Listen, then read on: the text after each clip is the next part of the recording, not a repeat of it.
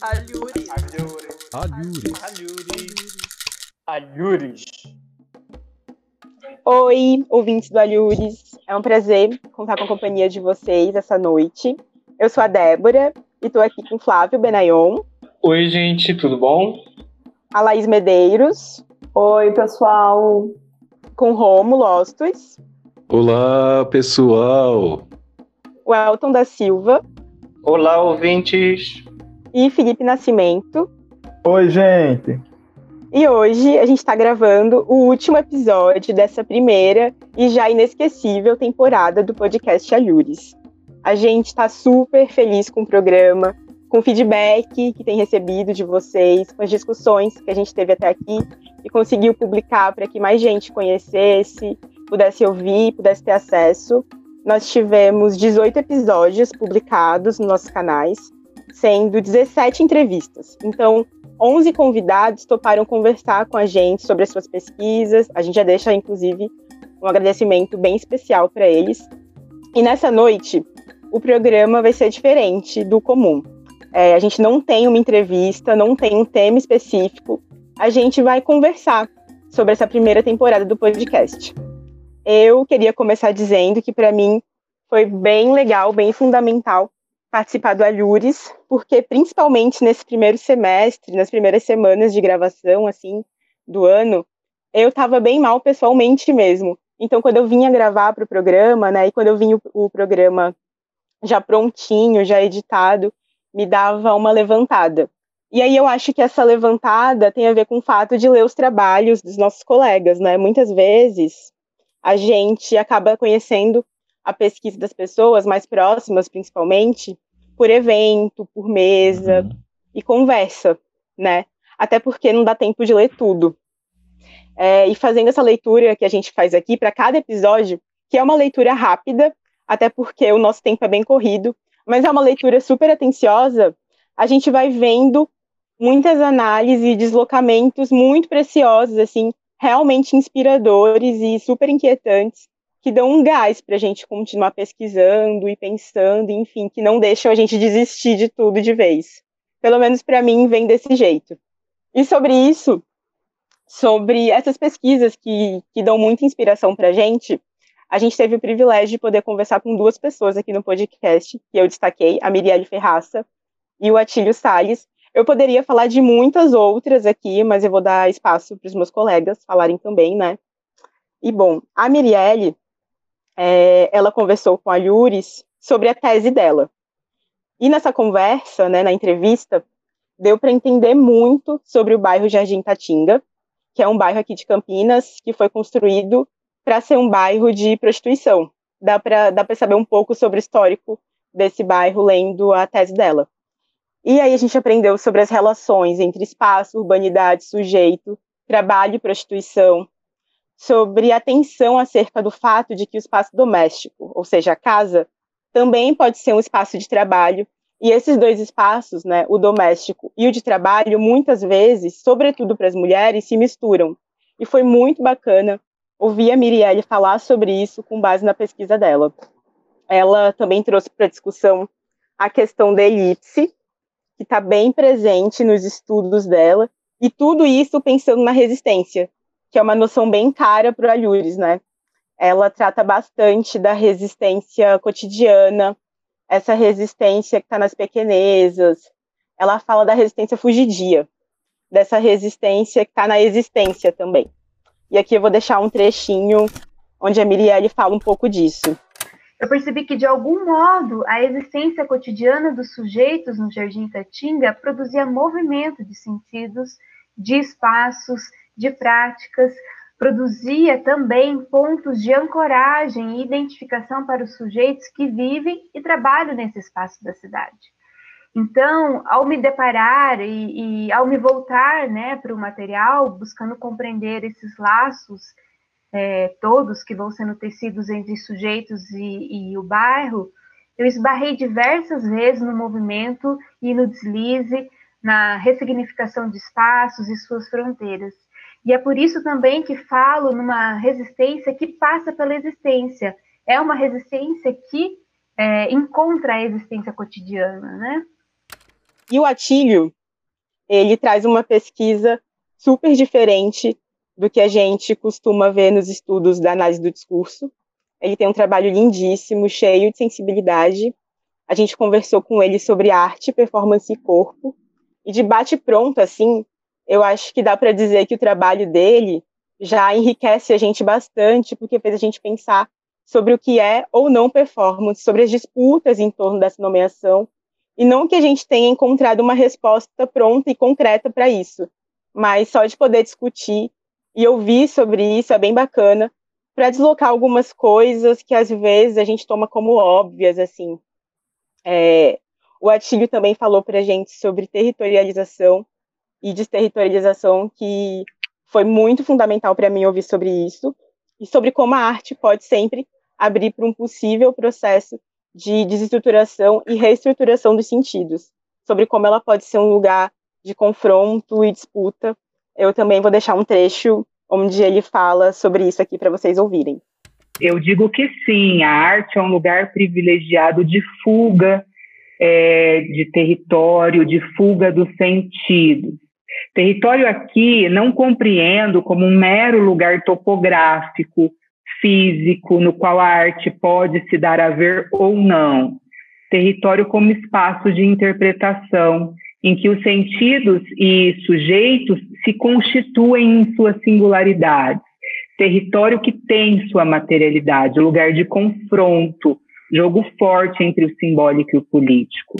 Ai, Davis, eu queria pegar uma caroninha no que tu falou antes de apresentar os trabalhos sobre como o Alures foi importante para ti, para um momento de dificuldade pessoal, porque agora que a gente está encerrando essa primeira temporada, eu fico pensando muito sobre como ela foi importante para quebrar um pouco a solidão da pesquisa.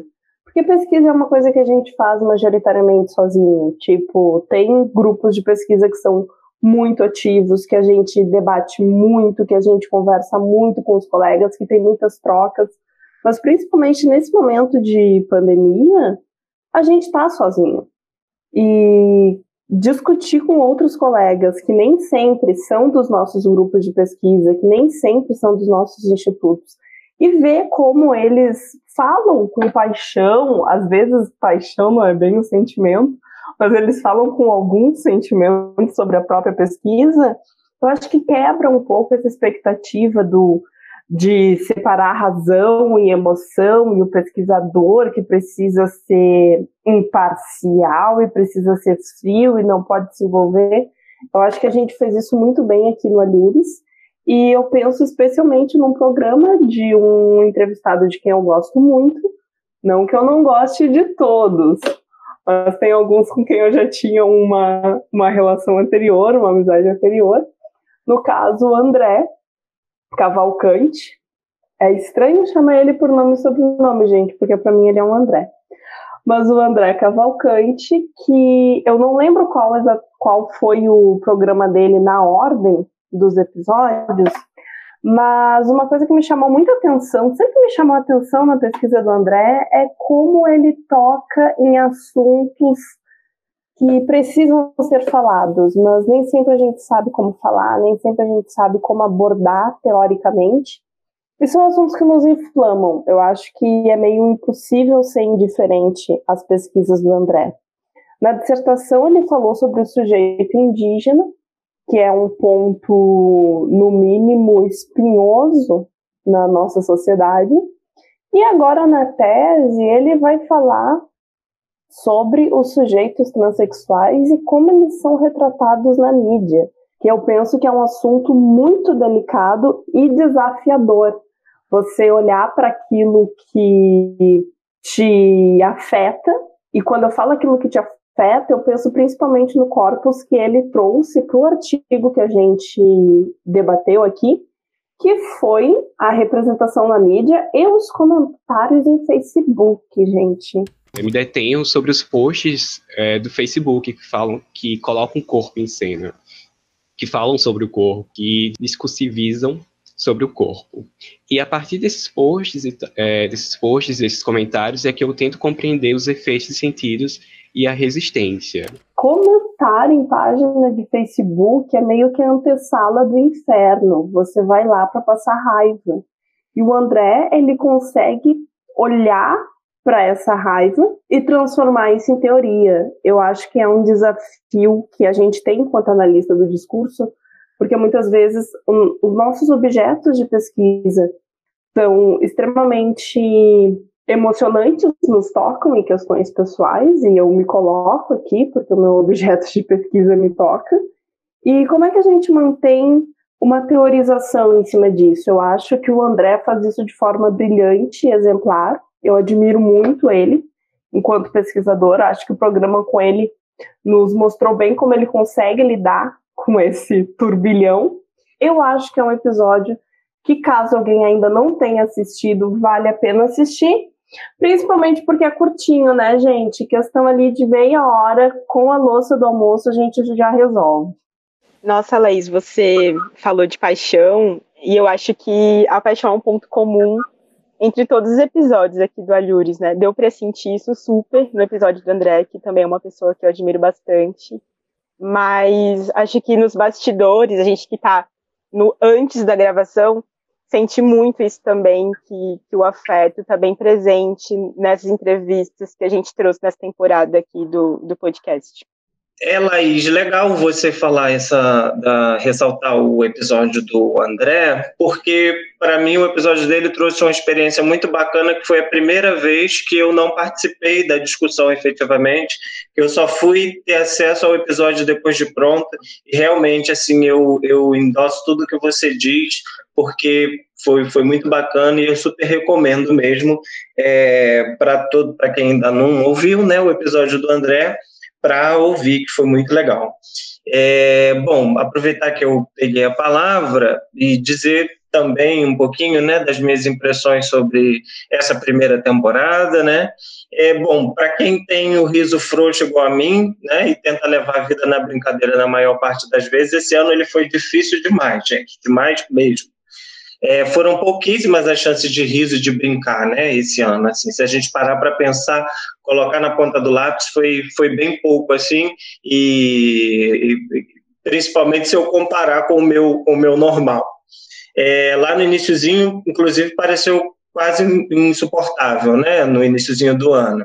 Mas, como já dizia a Vanessa da Mata, ainda bem que você vive comigo, porque senão, como seria esta vida? Sei lá. Né? O Alhures foi um maravilhoso. o Alhures foi um refúgio de muitas formas para mim, né, gente? Vocês sabem disso e eu vou não, não, não canso de repetir, né? O próprio procedimento de construção do nosso trabalho, né? Tá com vocês, pessoas queridas, né? Que me permitiram rir brincar quando o riso e a brincadeira estavam um pouco interditadas, né? Depois também com o trabalho já em circulação, né? Receber o retorno das pessoas, perceber que o podcast foi refúgio para mais gente também, né? Gente que nós nem imaginávamos que estavam precisando de refúgio, né? Ainda que um refúgio breve nas quintas-feiras à noite. E é bem pensando nessa questão do refúgio, pensando que a teoria pode deve ser um lugar seguro para pautar determinadas questões, que eu vou comentar também, como a Débora fez e como a Laís fez, sobre é, dois episódios. Né? A Laís comentou sobre o André, eu vou comentar sobre dois. É, logo no iníciozinho do nosso podcast, a gente recebeu o Rogério Modesto aqui, né, professor lá da Universidade Estadual de Santa Cruz, na Bahia. E ele falou para a gente sobre tensões raciais, língua e ideologia. Dentre as várias coisas que o Rogério trouxe para a discussão, ele que é um amigo muito querido e um pesquisador extremamente potente, eu queria destacar o olhar dele para a maneira como as teorias historicamente narraram o português brasileiro. Né? Ele traz essa discussão e a maneira como isso produz efeito de evidência sobre a nossa língua, né? apagando as tensões raciais que a constituem. Quando eu olho para as teorias, né, e o modo como elas narram, por exemplo, a história do português brasileiro, como é que isso ressoa, né? Então, o meu projeto ele tem esse objetivo, né, que é identificar, descrever é, analisar né, o funcionamento discursivo dessas tensões raciais que atravessam né, discurso sobre língua e discurso sobre raça. Ou seja, quando é que esses dois discursos se cruzam? Né? Quando é que falando sobre língua, eu estou também falando sobre raça? E aí eu posso pensar nisso, nessa notinha de rodapé que está nesse texto que eu coloquei, que agora é um, é um projeto que eu estou tentando é, desenvolver, é como que nas discussões que acontecem é, nos anos 30, lá, lá é, dentro do campo do político, né, para pensar, ah, bom, mas finalmente essa língua que nós falamos, a gente vai chamar de quê? De português ou brasileiro? Como que essa discussão ela é incrivelmente racializada.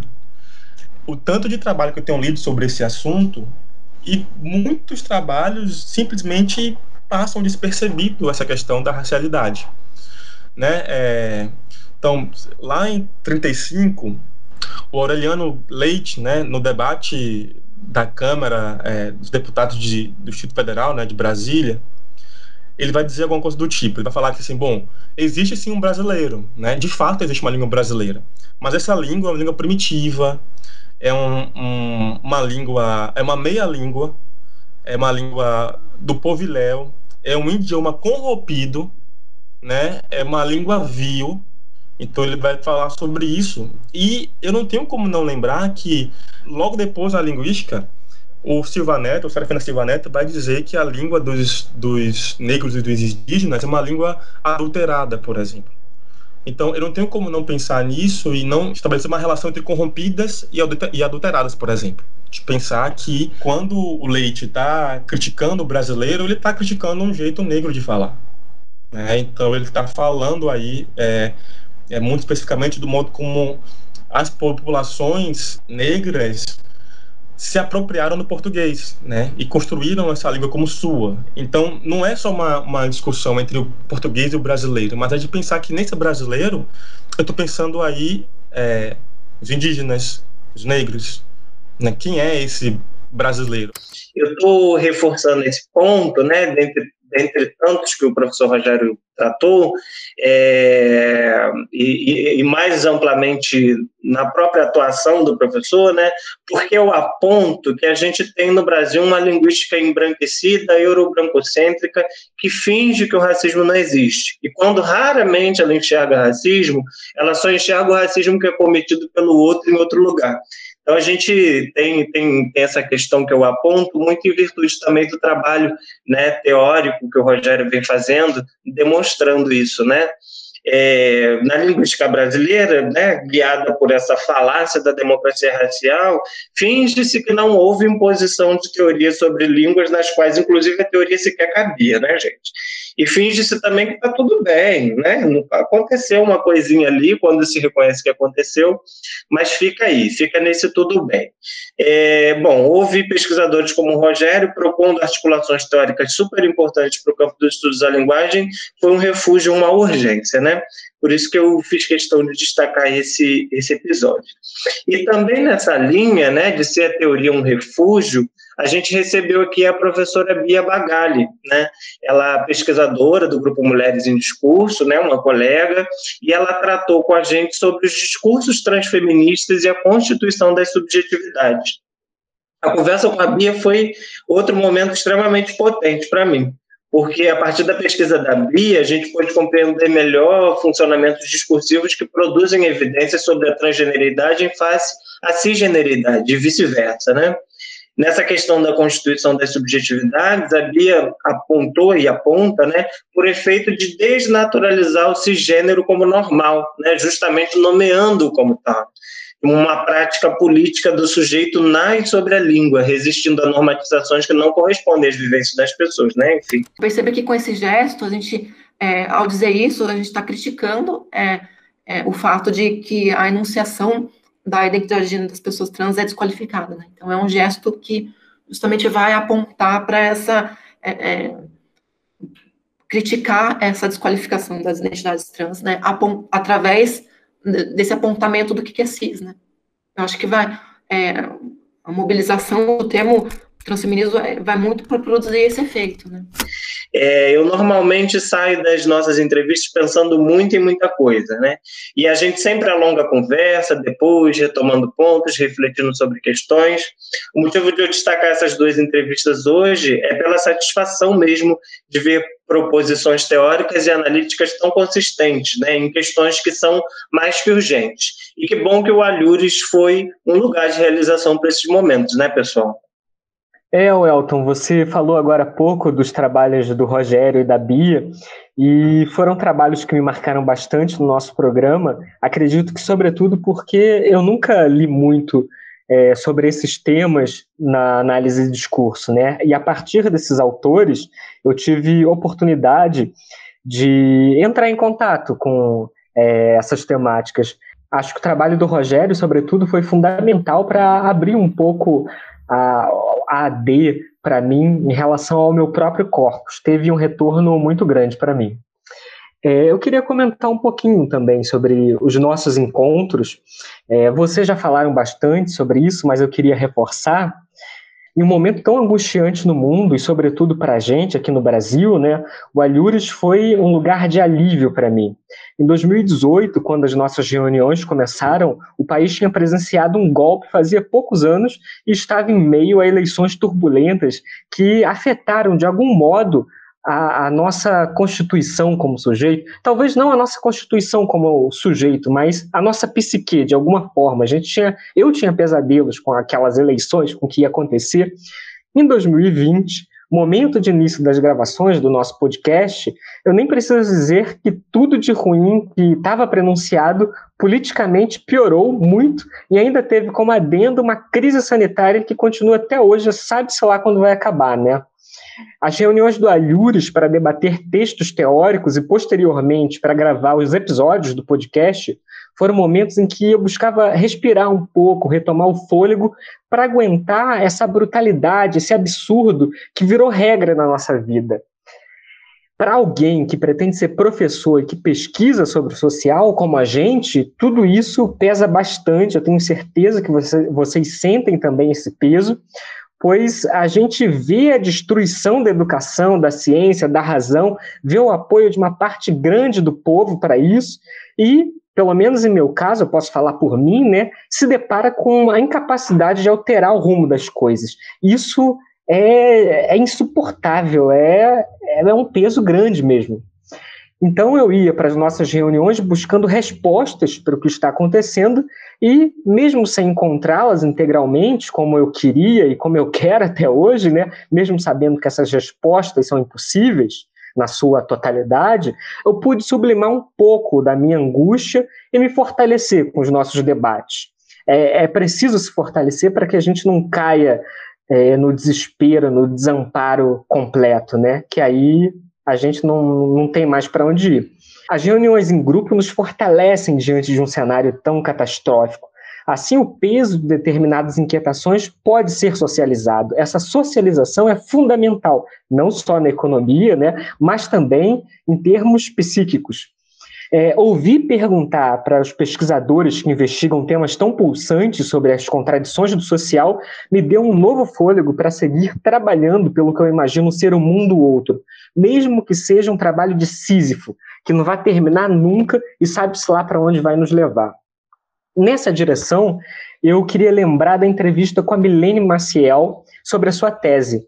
A Milene é uma pessoa que eu gosto muito, é uma amiga próxima, que eu gosto de escutar, de conversar e de tomar uma cervejinha, que é fundamental, né, para a gente seguir vivendo, sobretudo no Brasil. E para a gafieira também, viu? Ah, bom lembrar que tem essa gafieira super famosa e que ela me convidou também. Da próxima vez eu vou junto. Todos vocês convidados, se a gafieira continuar existindo, né? Se não existir, a gente arruma outra gafieira.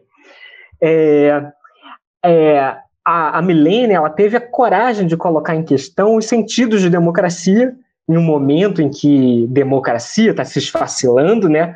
No programa Roda Viva, ao entrevistar Lula e FHC, ela pensou nesse programa Roda Viva. Me chamou muita atenção como a Milene falou do fantasma da ditadura, que, curiosamente, funciona como um não dito da democracia brasileira, comparecendo nas falas de Lula e FHC. Apesar de não ser o objeto da sua tese, da tese da Milene, ela fez uma importante comparação desse não dito da ditadura com a negação produzida pelo porta-voz da presidência da República do governo Bozo, desculpa, do governo Bolsonaro sobre o golpe militar. É, essa gente tem o despeito de negar o golpe militar. Como é que pode? É muito curioso como falar de democracia ainda hoje convoca a ferida aberta da ditadura. Nesse sentido, a nossa entrevistada comentou sobre essa ferida ainda aberta como uma ferida que só dói em alguns, sendo negada por outros que insistem em apagar a dor, a tortura e a violência perpetuadas sob a alegação de ser uma ferida necessária. Essa, esse momento da fala dela é muito bonito, eu queria deixar aqui para vocês escutarem. É que realmente podemos pensar no retorno de uma significação em torno da ditadura militar como traço de uma ferida em aberto, mas uma ferida que só dói em alguns. Como podemos ler nesse enunciado do porta-voz da presidência, ela é significada também por meio de outros jogos de linguagem, constituindo outras matrizes de sentido, que apagam, como efeito, os horrores, a tortura, a censura e a significam como uma ferida necessária para afastar o perigo.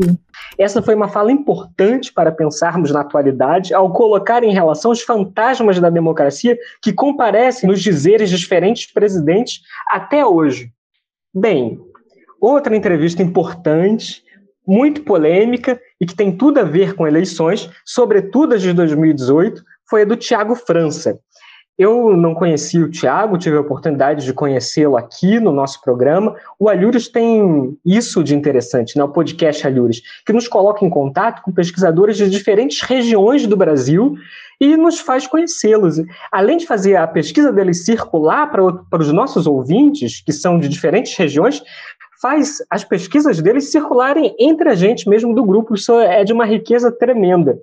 Então, o Tiago pesquisa sobre o discurso de ódio, que foi o tema da sua tese. Ele falou da potencialização do discurso de ódio pelo virtual em plataformas como o Facebook e chamou a atenção para os diferentes tipos de ódio, como racismo, machismo, LGBTfobia, misoginia e anterioridade de suas existências ao surgimento dessa nomeação, discurso de ódio, de forma que ela funciona como um condensador dos diferentes fenômenos.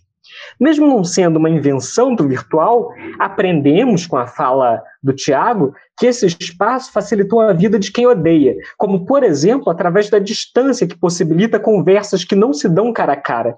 Inclusive, esse momento da fala do nosso convidado foi em resposta a uma pergunta do Elton, uma pergunta muito produtiva.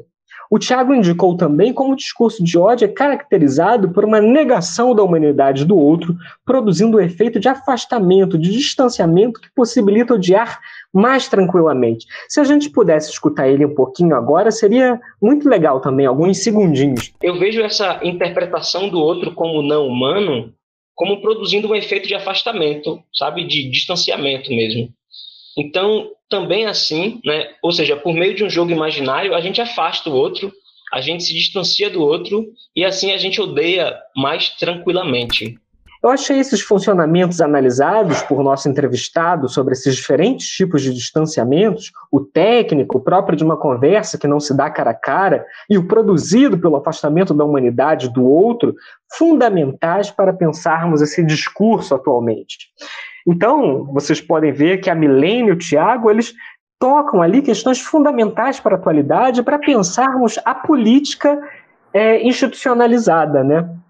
É, gente, depois de ouvir as experiências dos meus companheiros, de minhas companheiras do Alhures, fica até difícil falar um pouquinho dessa experiência maravilhosa que tem sido gravar com vocês e ouvir o público, né, assim, divulgar, fazer divulgação científica nesse país eu acho que a gente tem que ressaltar a preocupação do Alhores desde o início de fazer divulgação científica. Eu acho que esse momento no qual estamos vivendo de descredibilidade da ciência é fundamental que pesquisadores como nós é, façamos divulgação científica, não só no, na, no, no ambiente de, é, digital, mas também nas escolas.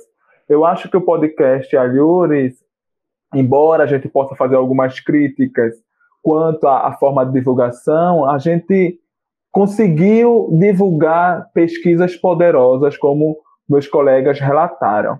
Além disso, é fundamental que a gente discuta também a dificuldade de fazer um podcast. Ah, fora Rômulo aqui, que já tem uma certa experiência com, com a comunicação, nós não sabíamos nada sobre, sobre fazer podcast. Como vocês podem perceber, eu, por exemplo, não sei dominar o meu tom de voz, eu falo um pouco rápido. Uso, às vezes, termos técnicos e, além disso, tenho os meus cachorros e os cachorros dos vizinhos que sempre aparecem na hora da gravação. Não é fácil. Uma companhia sempre constante. Constante demais. Meus alunos adoram eles. É, além disso, é importante também ressaltar que a voz que nós demos no nosso podcast foram pesquisadores jovens. E não jovens no sentido apenas de idade, mas no sentido de circularem ainda pouco na academia. Mas eu tenho certeza que esse espaço que o Alhures deu foi fundamental para a circulação desses pesquisadores e é um momento histórico também na análise de discurso. Destaco também o engajamento teórico e político das pesquisas que aqui foram divulgadas, assim como Flávio Benayon ressaltou tão bem em sua fala. Eu vou falar agora sobre dois podcasts que me marcaram muito. O primeiro foi o da Deb e o segundo foi o do Guilherme. E ambos tocam pontos políticos, são temas políticos extremamente atuais. É, destaco nesses dois pesquisadores as suas análises, o olhar para a materialidade para compreender funcionamentos discursivos na atualidade. O trabalho de Deb, que ela discutiu, foi um trabalho em coautoria com a Solange Galo, a sua orientadora. E ela discutiu aqui no Alhure sobre educação democrática, analisando um material da década de 80, lá do Rio Grande do Sul. Mas é interessantíssimo em sua análise como esse material de alguma forma se atualiza hoje em dizeres sobre a educação, por meio de uma linguagem leve, em diversos momentos com tom de brincadeira entre é, Deb e Laís, que são amigas, e foi um programa maravilhoso que a gente conseguiu juntar essas duas pessoas que já trabalharam anteriormente juntas, podemos escutar um pouquinho mais sobre o que é educação. É bem interessante esse tom bem humorado que a Deb deu ao programa, porque ela aproximou acredito, com o público, se tornou um programa bastante leve. Além disso, ao longo do programa, a Deb foi mostrando como é possível pensar a discursividade da educação democrática hoje. E aí foi um momento muito forte que ela discutiu a educação democrática em relação ao ensino remoto, por exemplo. E essa questão da educação igualitária, que não problematiza as condições materiais dos alunos. Sobre isso, tem um trecho extremamente marcante que me tocou muito, que eu acho que vocês vão ouvir daqui a pouco, que é um trecho que a Deb aponta como professores estão passando por esse momento do ensino remoto, ao ouvir que seus alunos não têm condições materiais de acompanhar as aulas remotas. É, atualmente a gente vê isso retornar, né, especialmente nesse momento da pandemia. É, não necessariamente como democrático, né, mas é, justamente esse é um dos pontos que eu que eu estou desenvolvendo na minha tese, porque eu estava lá olhando para essas adjetivações que eu citei antes, né, observando a recorrência de um discurso da inovação na educação, e aí vem a pandemia e mexe com as condições de produção completamente. Então, o que eu tenho observado nesse momento, e até inclusive eu estou trabalhando com corpos de relatos de professores do estado de Santa Catarina, super interessante, que exatamente como tu disse, Rômulo, as condições materiais não são as mesmas. E a contradição está marcada justamente no discurso oficial, que é homogêneo, né? E os sentidos são tomados como evidentes. Quer dizer, o ensino remoto aparece como uma única opção para não se perder o ano letivo, ainda que isso seja tocado de forma atropelada. E as formações dos professores, né, que eu entrevistei, elas foram muito precárias e acabam sendo mais no sentido de capacitações do que formações efetivamente, né, que é uma distinção até que a Orlando trabalha. E, e, além disso, os relatos também têm mostrado que os professores eles não, eles até têm um bom acesso à internet, notebook e tal, mas que os alunos simplesmente não possuem esse mesmo acesso. É totalmente desigual é, especialmente se comparado ao ensino particular, né, em que as aulas por vídeo estão funcionando com a carga horária quase igual às da presencial, e não que isso seja bom de forma alguma. Quer dizer, até houve ações do Estado para garantir merenda escolar, entrega de atividades é, impressas em zonas mais distantes, assim, mas é sempre aquela exceção, né? O geral é que não está funcionando mesmo. Enfim, tem outros bons exemplos de organização de uma educação remota pública, né, que foi feito com mais calma, que não foi tudo às pressas, é, com mais estudo, planejamento, escuta da comunidade, né, e para tentar garantir alguma equiparidade que a gente sabe que não existe, não tem como garantir, mas é, de alguma forma funcionando melhor e de uma forma menos atropelada, né. É, eu acho que a gente sabe bem, como analista do, do discurso, que não dá para empurrar pela janela, que vai retornar de alguma forma pela porta, né? E já está retornando, a gente está vendo que a coisa não, não funciona. E eu compartilho dessa fala porque eu tenho alunos hoje na minha instituição que me relatam que não conseguem acompanhar as aulas síncronas porque não têm acesso material é, para acompanhar as aulas. Então, essa discursividade que vai apontando para uma educação é, democrática, que seria uma educação igualitária, na verdade, como a Deb foi apontando ao longo de sua análise, vai remetendo a questões históricas. E aí, essa adjetivação democrática se atualiza é, historicamente, se marca na língua, apontando para essa memória ditatorial que a Deb tão bem analisou em seu trabalho como podemos observar, a história se marca na língua. Isso é uma questão para análise do discurso. É, no trabalho, eu investi no período que rompe com a democracia. É, ainda que ela esteja enunciada, é, mas eu poderia ter investido também no período democrático anterior, e aí é muito interessante de observar como a gente nunca teve um período estável de democracia no Brasil, né? A gente tem que estar sempre lutando para defender, né? Acho que esse é o ponto em que a história toca a língua e os sentidos no meu trabalho. É, e quando a gente analisa um enunciado, fazer esses questionamentos sobre o que está dito, o que não está dito, né, como tu bem lembrou, é, o que remete a outra coisa que não está aqui na ordem do estritamente linguístico, isso acaba nos levando a resgatar a historicidade dos dizeres, né? Além disso, eu queria falar também do trabalho do Guilherme, e aí foi um trabalho repleto de afeto, porque o Guilherme, ao longo do seu trabalho, ele foi apontando como os integrantes do Alhures é, de alguma forma é, marcou é, a sua história acadêmica. É, o Guilherme ele, ele participou ativamente na formação de todos os membros do Alhures. E esse programa do Guilherme marcou a história do Alhures. Acredito que todos nós que fazemos parte deste grupo nos sentimos extremamente acolhidos com as palavras de Guilherme, porque Guilherme, de fato, ativamente, ativamente contribuiu para a nossa formação acadêmica e pessoal também. O programa do Guilherme, além disso, discutiu uma questão extremamente atual, que é a questão das, das fake news e da pós-verdade. Foi um trabalho em coautoria com a Juliana Silveira. E ele foi ressaltando ao longo de seu, desse trabalho como as fake news e a pós-verdade vai sendo construída e vai circulando na sociedade. Ele aponta que há um entrecruzamento entre constituição, formulação e circulação. E, a partir disso, ele vai apontando como há uma imbricação de diferentes materialidades significantes em distintos espaços do digital. E a depender da normatização própria de cada espaço, das condições ideológicas, da imbricação das diferentes materialidades significantes, né?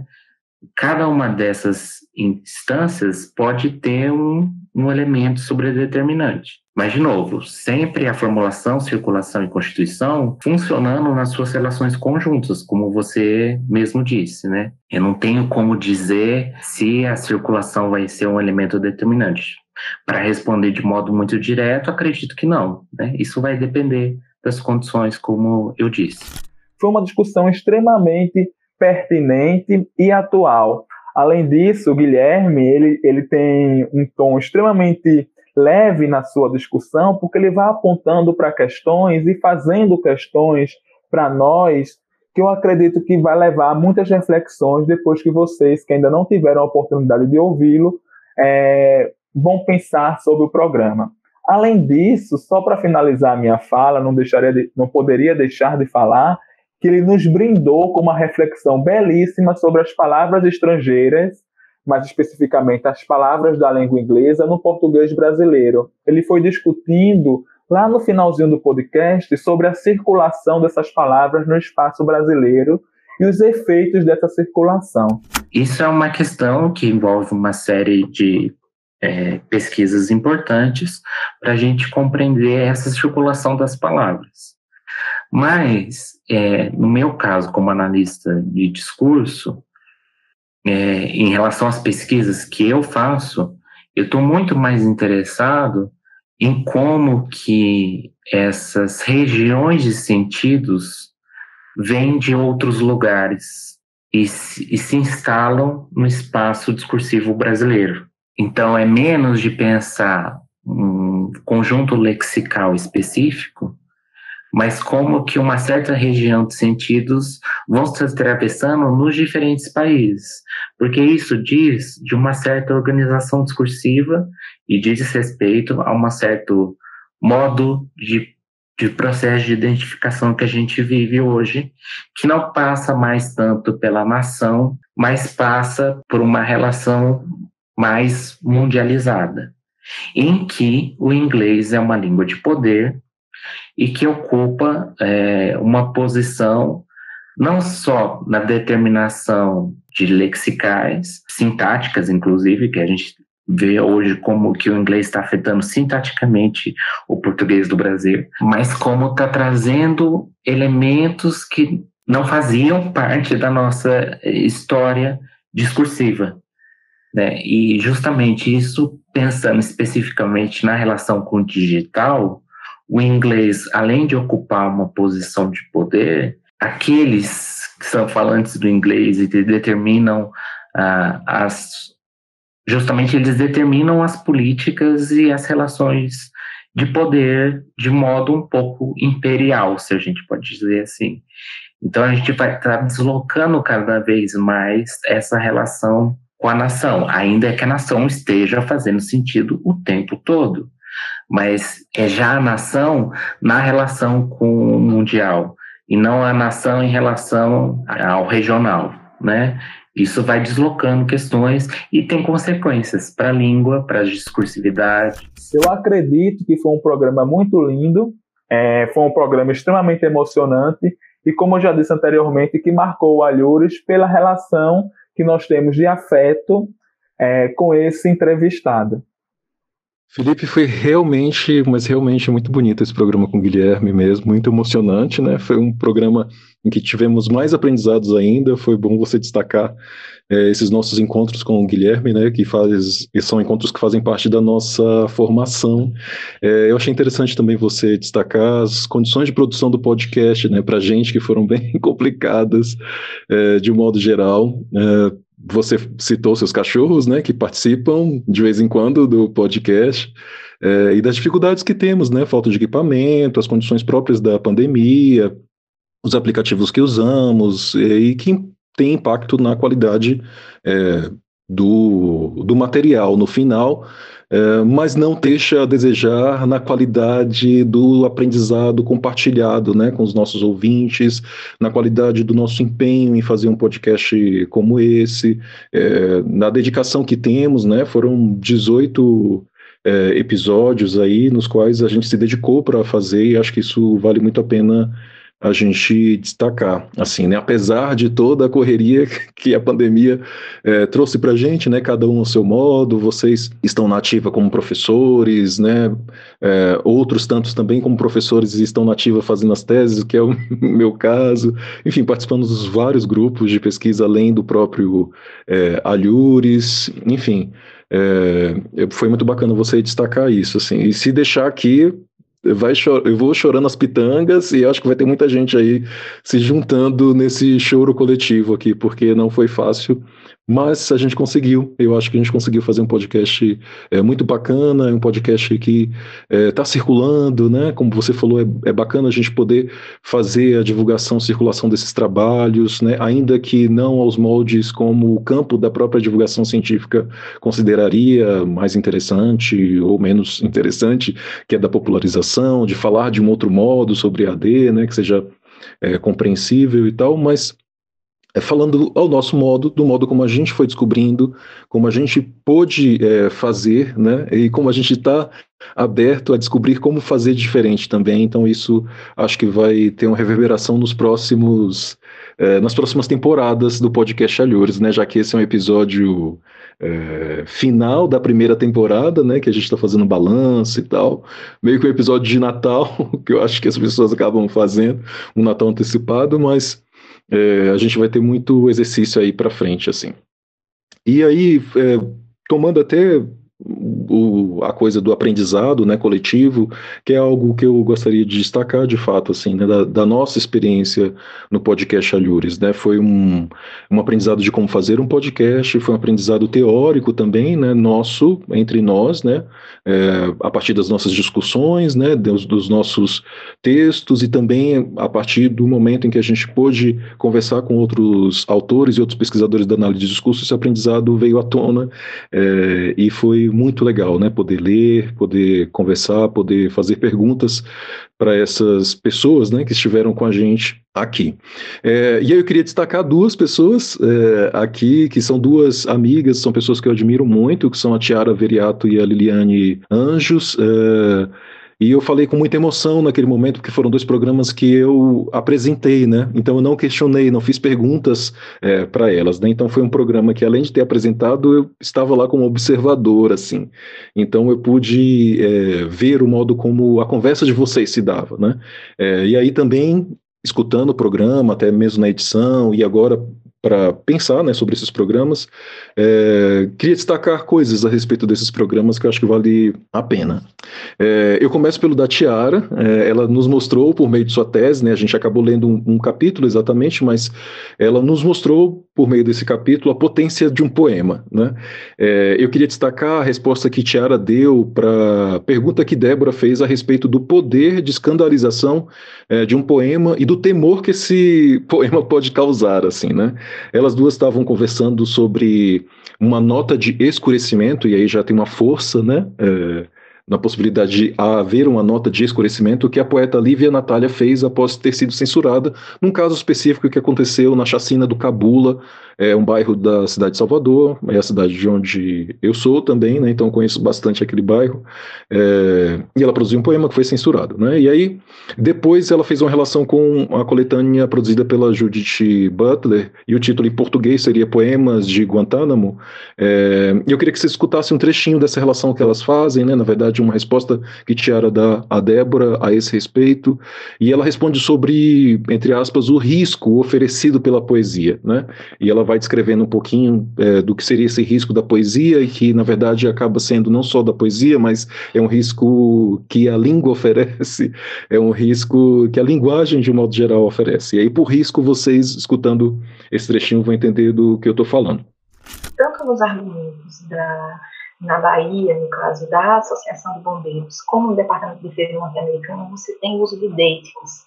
E você tem deíticos como, como isso, aquilo, é no sentido de que é oferecer risco, mas risco de quê?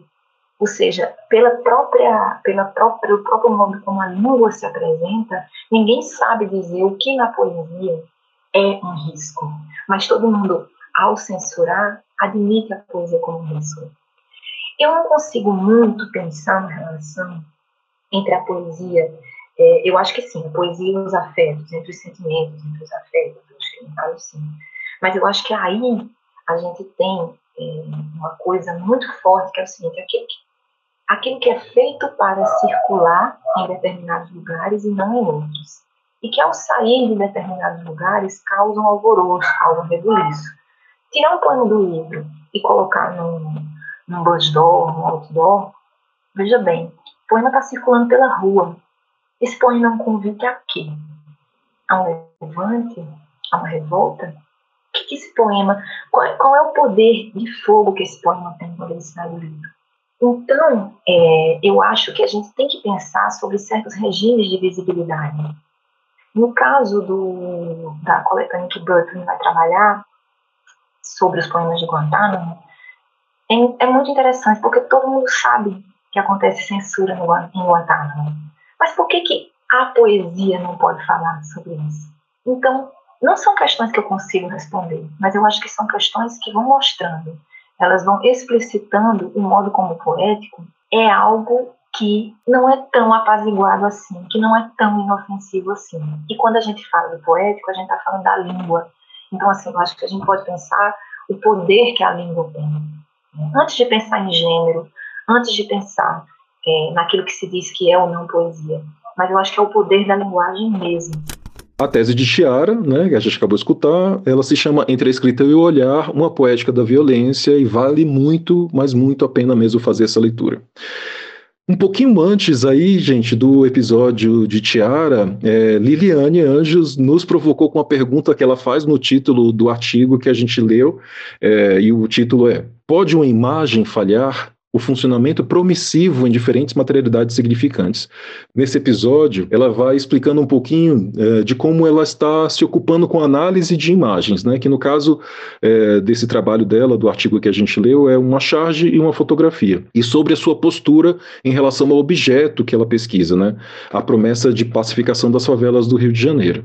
Eu achei bem interessante ali, escutando o podcast, é, o diálogo entre ela e Laís, Uh, e esse, nesse diálogo, Laís vai pergunta para Liliane né, sobre o modo como ela lidava com o conflito que surge quando há um olhar uh, de fora que define o representado, né, que no caso especialmente seria o morador de favela representado. Né. E aí Liliane fala uh, de uma postura ética né, do pesquisador, que eu acredito ser importante para nós analistas. Né, e aí deixo Liliane falando para vocês sobre isso. Então, do ponto de vista ético e político, né, eu acho que a sua provocação, Laís, é extremamente importante e me faz também pensar no papel para além dos limites da academia. Uma postura que eu tenho procurado tomar para além disso, né, da, da, do espaço academicista.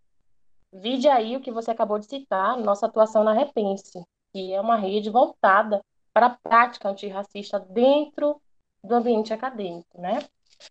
Então, é, pensando especificamente no ponto da sua pergunta que você fala que seria um olhar de fora que está ali sendo representado na imagem, na verdade, o que eu procurei demonstrar no trabalho é que a imagem não precisa ser pensada como um veículo, né, como um modo de representar alguma coisa no mundo.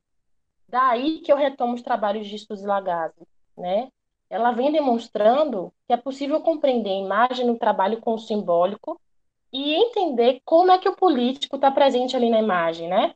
No modo como essa cadeia significante se confronta com outras cadeias significantes.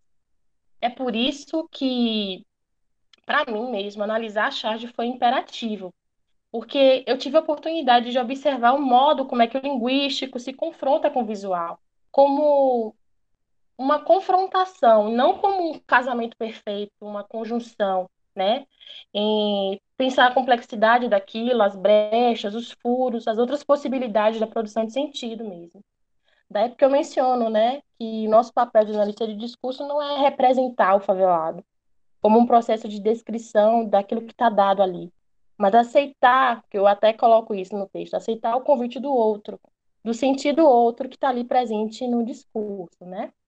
E aí, Laís, voltando ao finalzinho da sua pergunta, sobre o modo como eu articulo essas questões nas diferentes imagens e o modo como analiso na minha pesquisa, eu quis complicar ainda mais minha vida, porque nesse propósito de entender o funcionamento discursivo da promessa, eu também queria saber se seria possível compreender o funcionamento da promessa não através da imagem, mas no próprio funcionamento dela, a partir do confronto da imagem com o linguístico, né? Então, o desafio aqui, e a análise de discurso foi a primeira a impor para mim esse desafio, seria de naturalizar o nosso olhar, meu olhar enquanto pesquisador, né? Em seu aspecto ético-político, primeiro, em relação ao objeto de estudo, né? Não com essa pretensão de falar pelo outro, como eu deixei claro, né? É, como se esse outro fosse destituído de contradição, e ao mesmo tempo o desafio também é desnaturalizar o nosso olhar para o próprio entendimento do que seria é, a representação, né? A partir do trabalho do político com significante. Gente, olha, esse episódio de Liliane deu tanto pano para manga, mas tanto pano para manga, é, que ele andou circulando além do campo da própria AD, né? É, a gente estava falando, e o Felipe citou, né, dessa coisa da, da circulação de pesquisadores da AD, né, que a gente acaba ficando mais ou menos no próprio campo, mas ela circulou para fora. Um passarinho me contou né, que viu uma pessoa que nada tinha a ver com nossa área compartilhando nas suas redes o episódio de Liliane. É, e a pessoa nem conhecia a Liliane também, não? Então isso é algo que nos deixa muito felizes, porque a gente vê que não, a gente não está falando somente com os nossos pares, né? Os episódios do podcast Alhures, é, embora haja uma especificidade da teoria, né? Ele está circulando por aí também e, enfim, é, chegando aos ouvidos de tanta gente. É, mas eu quero retomar é, o próprio título de Liliane aqui, é, Pode uma imagem falhar? Que é uma pergunta, né? Para destacar, entre outras coisas, que fazer perguntas foi um aprendizado imenso que tivemos nos anos de contato com a AD, né? E aí, eu falo tivemos, porque imagino que seja algo compartilhado entre mim e os meus colegas aqui, é, e mais ainda nesse contato com os trabalhos de outros pesquisadores aqui por conta do podcast, né? E aí eu vou dizer aqui, realmente, sem falsa modéstia, é, que a gente precisa reconhecer que os analistas de discurso eles sabem fazer perguntas, né? É, vou instaurar aqui neste momento agora uma sessão de leitura de cartas de ouvintes. Na verdade, não são cartas, mas são comentários que a gente foi recolhendo, que a gente foi salvando, foi recortando, né? Tanto nas redes sociais em que o podcast Alhures está presente, mas também nas nossas mensagens privadas. Então chegou o momento de atendimento ao nosso ouvinte. Então, ó, sempre que eu falo de fazer pergunta, e aí foi até uma coisa que eu falei na jornada do Instituto Federal de Alagoas, do IFAL, agora no fim de outubro, na mesa em que o Alhures esteve presente, tanto que é, na semana passada a gente não teve um episódio porque a gente estava concentrado na produção das nossas falas para essa mesa e foi muito importante. Eu queria é, retomar aqui o agradecimento à organização do evento, né, da figura é, do Elton, né, nosso parceiro, nosso amigo, nosso alhureiro aqui também, que nos deu, Foi um nos prazer. Deu, que nos deu essa oportunidade com tanto afeto, né, com tanto riso, com tanta graça. Foi um momento muito bonito para todos nós e muito emocionante também. É, então, naquela mesa, né, eu pude falar um pouquinho sobre essa relação entre divulgação científica, entre circulação, divulgação. E aí, voltando à questão das perguntas, né, é, eu sou orientado tanto da professora e pesquisadora Suzy Lagazzi, e aí eu aprendo bastante com ela, já que estou falando de aprendizado. É, e tem uma coisa que ela sempre fala para a gente, né, sobre as boas perguntas, né, e tem uma brincadeira entre todos nós de que ela está sempre nos cobrando essas perguntas, né, e a pergunta, e a pergunta de análise. Um texto dela que se chama Materialidade e Memória, é um texto publicado nos cadernos do CEAN, ECOIN, da Universidade de Brasília, ela diz assim, eu abro aspas para ela, é fundamental substituirmos as perguntas informativas por perguntas que tentem compreender as condições pelas quais determinada interpretação se faz possível e natural. E aí eu estou sempre com esse aprendizado em mente, né? Eu fico pensando até que mesmo que a gente não tenha popularizado, vulgarizado o conhecimento que produzimos sobre análise de discurso, né? Como os divulgadores científicos esperariam que a gente fizesse, entre as nossas conquistas da iniciativa do podcast está de sermos reconhecidos mesmo por fazer fazermos boas perguntas, né? Isso tudo fica mais especial ainda, porque quando a gente recebe esse reconhecimento vindo dos comentários dos ouvintes, né? Desses feedbacks, dos elogios de vocês que estão aí nos escutando. Eu vou ler alguns desses comentários agora, e eu começo com aquele que é uma prova desse reconhecimento de que fazemos boas perguntas. Um ouvinte nos alegrou muito e nos deixou lisonjeados com o seguinte comentário. Eu vou ler aqui e abro aspas para ele. Eu amo as perguntas até mesmo mais que as respostas, às vezes. Todas são muito boas e com a cara de cada um. Eu estou aprendendo a fazer perguntas com vocês. Essa semana tinha atividade da Facu que tinha que elaborar perguntas para os seminários. Eu fiz a minha e pensei, isso está muito alhures. Pronto, isso quando a gente leu. Foi muito legal, foi muito legal mesmo. É, isso nos estimulou, né, bastante, assim, quando a gente fez essa leitura, enfim, deu um gás para a gente continuar, né. Eu vou falar de mais dois retornos que tivemos que nos colocam nessa complexa posição de falar sobre AD, né. É, Rômulo, que... Oi. só te interromper um minutinho, porque uhum. eu adoro o, o comentário desse ouvinte, porque eu também melhorei muito o meu modo de fazer perguntas com alhures. Ai, Não só de fazer perguntas, mas de aguçar a minha leitura mesmo. Então eu queria aproveitar para dizer para esse ouvinte que a gente está junto aí nesse aprendizado, né? Enfim, que bom que o Alhures está fazendo sentido para ele e a gente está aqui aprendendo juntos. Que maravilha, maravilha, Dé. E aí, nos colocando nesse exercício, né, de, de aprender junto, enfim, como a Débora falou, inclusive de aprender junto como falar sobre análise de discurso, né, é, a gente até teve alguns comentários a esse respeito da complexidade, né, do nosso campo é, e de como a gente estava lidando com ele, né, que fez até com que a gente mudasse, modificasse alguma coisa da nossa estrutura, do modo como estávamos produzindo o podcast, né.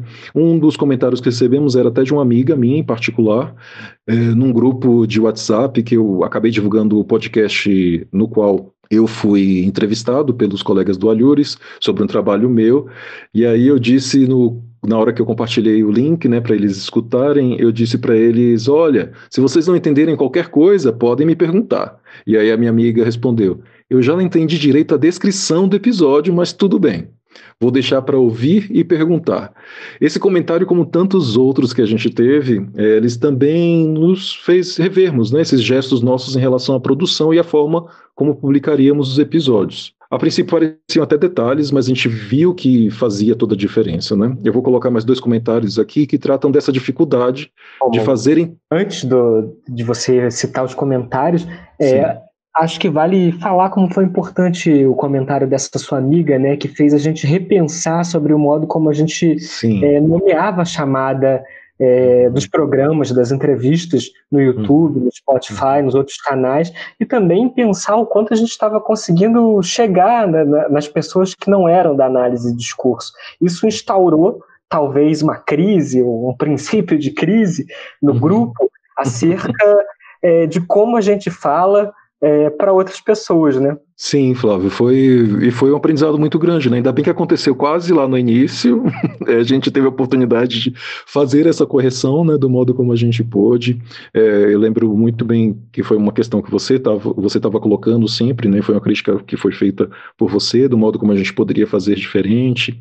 E, enfim, a partir daí a gente foi produzindo outras a gente foi produzindo paráfrases né, para os títulos dos, é, dos textos dos nossos colegas e tal, e tentando fazer com que pudesse ter uma circulação melhor, né? Pelo menos é, que a princípio a pessoa pudesse entender ou compreender o, o título e a descrição, enfim. É, isso já facilitaria de alguma forma, né? É, por exemplo, tem uma... Os dois comentários que eu vou falar agora tem a ver com essa coisa do entendimento, né? Um deles é de um ouvinte ou uma ouvinte que é um crush ou uma crush de algum de nós, é, e aí não vou fazer esse momento fofoca aqui, mas uh, quem será? Denúncia! Denúncia? Saber, cara. Não sei, não vou falar quem foi que me passou esse recadinho, mas assim, a ouvinte ou o ouvinte que é crush falou assim: parece que vocês estão falando outra língua, mas tu fala muito bem, é sexy. Enfim, ganhamos uma cantadinha aí e o de um ouvinte que não desiste nunca apesar das dificuldades. Entendi pouco, porém segui e seguirei ouvindo. Adoro aprender, sério. Então isso é muito gratificante para a gente, né? Porque embora tenha o esforço é, da compreensão né, do nosso campo, tem também o esforço de seguir nos escutando. E aí, caminhando para o último comentário, eu queria ressaltar que o aprendizado, né, mais uma vez, foi um elemento integrador, assim, mobilizador do trabalho do podcast do Alhures, né? Um aprendizado que eu desejo, e aí uma, uma conversa com os colegas aqui do Alhures, os camaradas, é, que a gente continue fazendo, assim, desse modo afetuoso que a gente faz, né? É, e que isso possa reverberar nos, nas escutas de quem faz a escuta da gente, é, mas que também a gente continue fazendo desse modo, assim. É, e aí, até porque essa reverberação ela acaba sendo um reconhecimento, né? Não sei se vocês lembram, mas acho que vocês lembram daquela postagem que a gente fez para celebrar o décimo programa no ar? Vocês lembram também que a gente se derreteu com um comentário? É, o comentário foi esse. A pessoa disse: Ouço o podcast do Alhures toda semana e aprendo demais. Eu fico contando os dias, risos. Aprendo demais com vocês sobre pesquisa e afeto e aí ela coloca um S2, né, que é aquele símbolo do coração. Olha, eu não me canso mesmo de ler esse comentário. E aí, assim como eu não me canso de ler, eu não me canso de emocionar também. Aí eu queria, de alguma forma, essa emoção perdurasse entre a gente é, e que ela nunca cessasse. Ai, gente, não sei como é que tá para vocês, assim, mas para mim a emoção não cessou.